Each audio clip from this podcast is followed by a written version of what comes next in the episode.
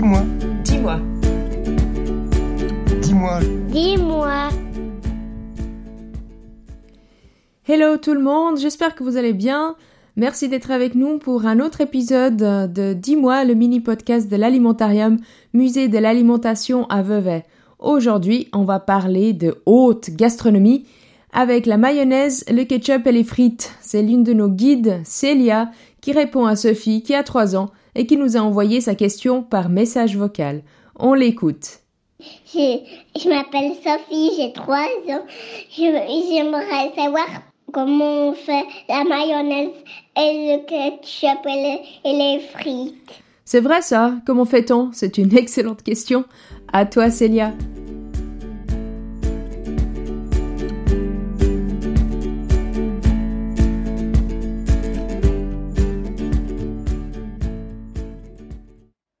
Bonjour Sophie.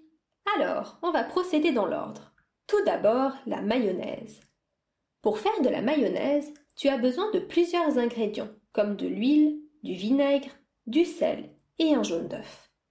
Le jaune d'œuf a un rôle très important dans la création de la mayonnaise. En effet, l'huile et le vinaigre sont deux substances qui ne peuvent pas se mélanger. L'huile ne se mélange pas avec de l'eau, et lorsqu'elle entre en contact avec le vinaigre, qui contient de l'eau, elle finit par s'en séparer. Par conséquent, il est impossible de mélanger ces deux liquides qui ne sont pas attirés l'un par l'autre. Tu peux faire le test chez toi en versant dans un bol un peu d'eau et un peu d'huile. Tu verras qu'il ne se lie pas. Mais alors, comment faire une mayonnaise si ces deux liquides ne se mélangent pas? C'est là qu'intervient le jaune d'œuf. Ce dernier contient des molécules de lécithine, qui est un émulsifiant un terme bien compliqué pour dire que ce sont des petites molécules avec une partie qui aime l'eau et une partie qui aime l'huile. Pour faire plus simple, imagine le jaune d'œuf comme un agent de liaison. Il va se mettre entre l'huile et le vinaigre, s'y accrocher, et va ainsi les empêcher de se séparer. Pour arriver à cela, il faut battre ces ingrédients avec un fouet ou un mixeur. Plus on bat le mélange, plus les gouttelettes d'huile sont divisées puis stabilisées par le jaune d'œuf, et ainsi la mayonnaise va pouvoir prendre forme.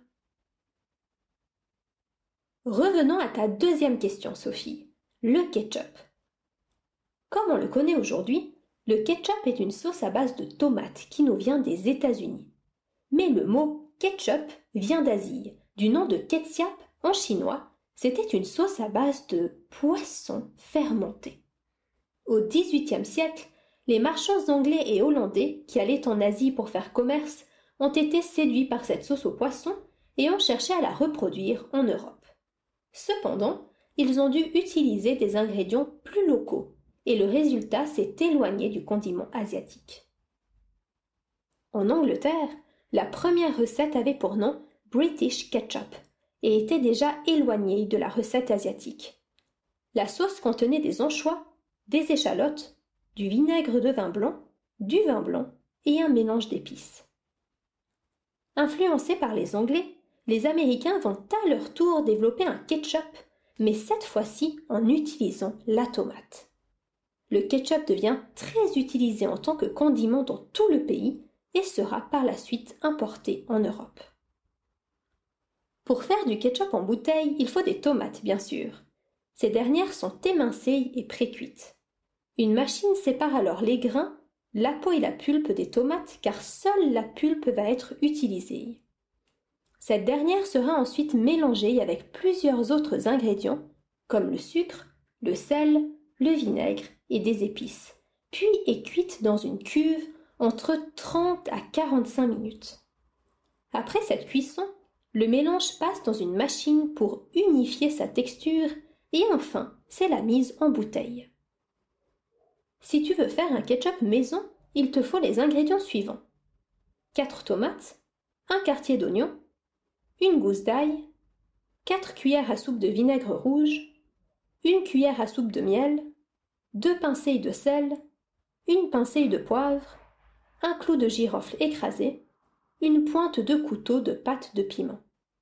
Et maintenant que tu as tous les ingrédients, on va écouter ensemble notre chef Philippe Ligron qui va t'expliquer comment les utiliser pour en faire du ketchup.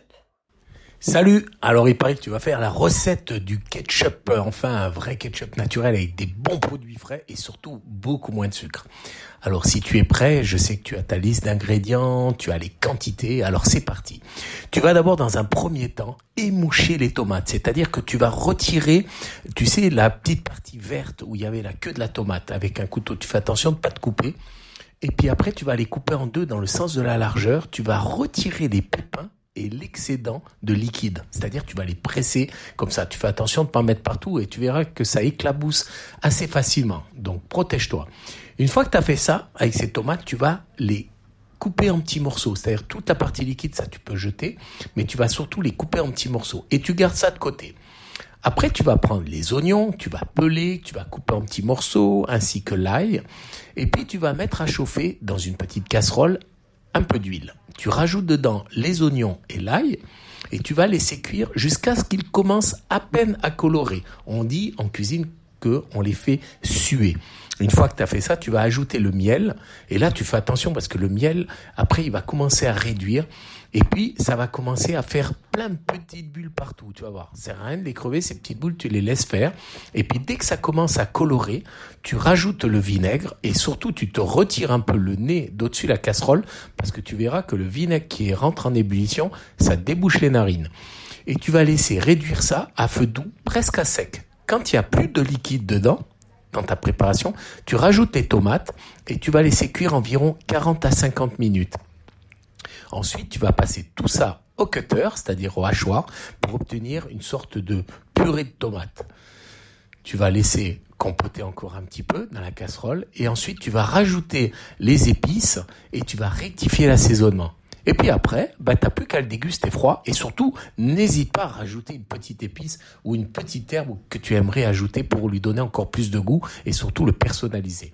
Et quand tu as terminé tout ça, tu peux même encore, si tu veux, le mettre dans un bocal et le stériliser à la vapeur jusqu'à obtenir une température de 100 degrés. C'est-à-dire qu'il faut qu'il y ait une grosse ébullition ou dans ton four à vapeur, il faut qu'il y ait beaucoup de vapeur.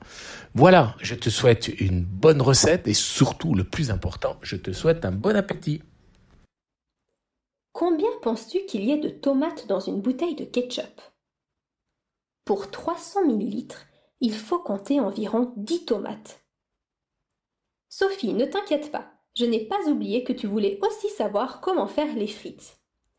Pour faire des frites succulentes, il suffit d'éplucher la pomme de terre, de la découper en bâtonnets et de les faire frire deux fois dans de l'huile. Pour les faire frire, tu peux utiliser une friteuse, une machine spécialement conçue pour cela, ou une marmite avec beaucoup d'huile.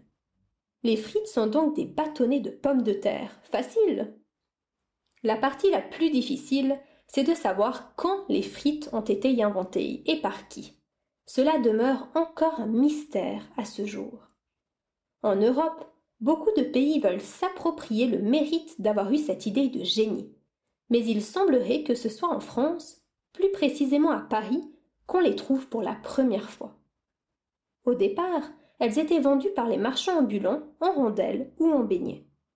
Les forains propagent alors cette manière de faire au nord de la France, puis en Belgique, et c'est ici que sa version définitive, sous forme de bâtonnet, plongé deux fois dans un bain d'huile, apparaît. Peut-être certains d'entre vous avaient déjà entendu parler des fameuses baraques à frites de la Belgique, une véritable institution dans ce pays. Par conséquent, avez-vous une idée de qui sont les plus grands consommateurs de frites? Eh oui, obligatoirement les Belges. Mais ce mets a su conquérir le monde entier et accompagne nombre de nos repas. Savez-vous que près de 11 millions de tonnes de frites sont consommées par an dans le monde? C'est un très grand nombre, soit 350 kilos par seconde. Cela en fait des frites. Effectivement, cela en fait bien des frites et je pense aussi que cela fait beaucoup de patates à peler. Donc voilà, vous connaissez maintenant l'histoire de la mayonnaise, du ketchup et des frites. Merci Sophie pour ta question. Merci Célia et Philippe pour les explications et la recette. Et si toi, tout comme Sophie, tu as des questions sur l'alimentation, n'hésite pas à nous les envoyer par email à community@alimentarium.org ou via les réseaux sociaux. On se réjouit de t'entendre et de te répondre. Et la prochaine fois, on parlera de qu'est-ce que c'est que ces pépins à l'intérieur des fruits. En attendant, l'histoire continue sur www.alimentarium.org. Merci de nous avoir écoutés, portez-vous bien et à tout bientôt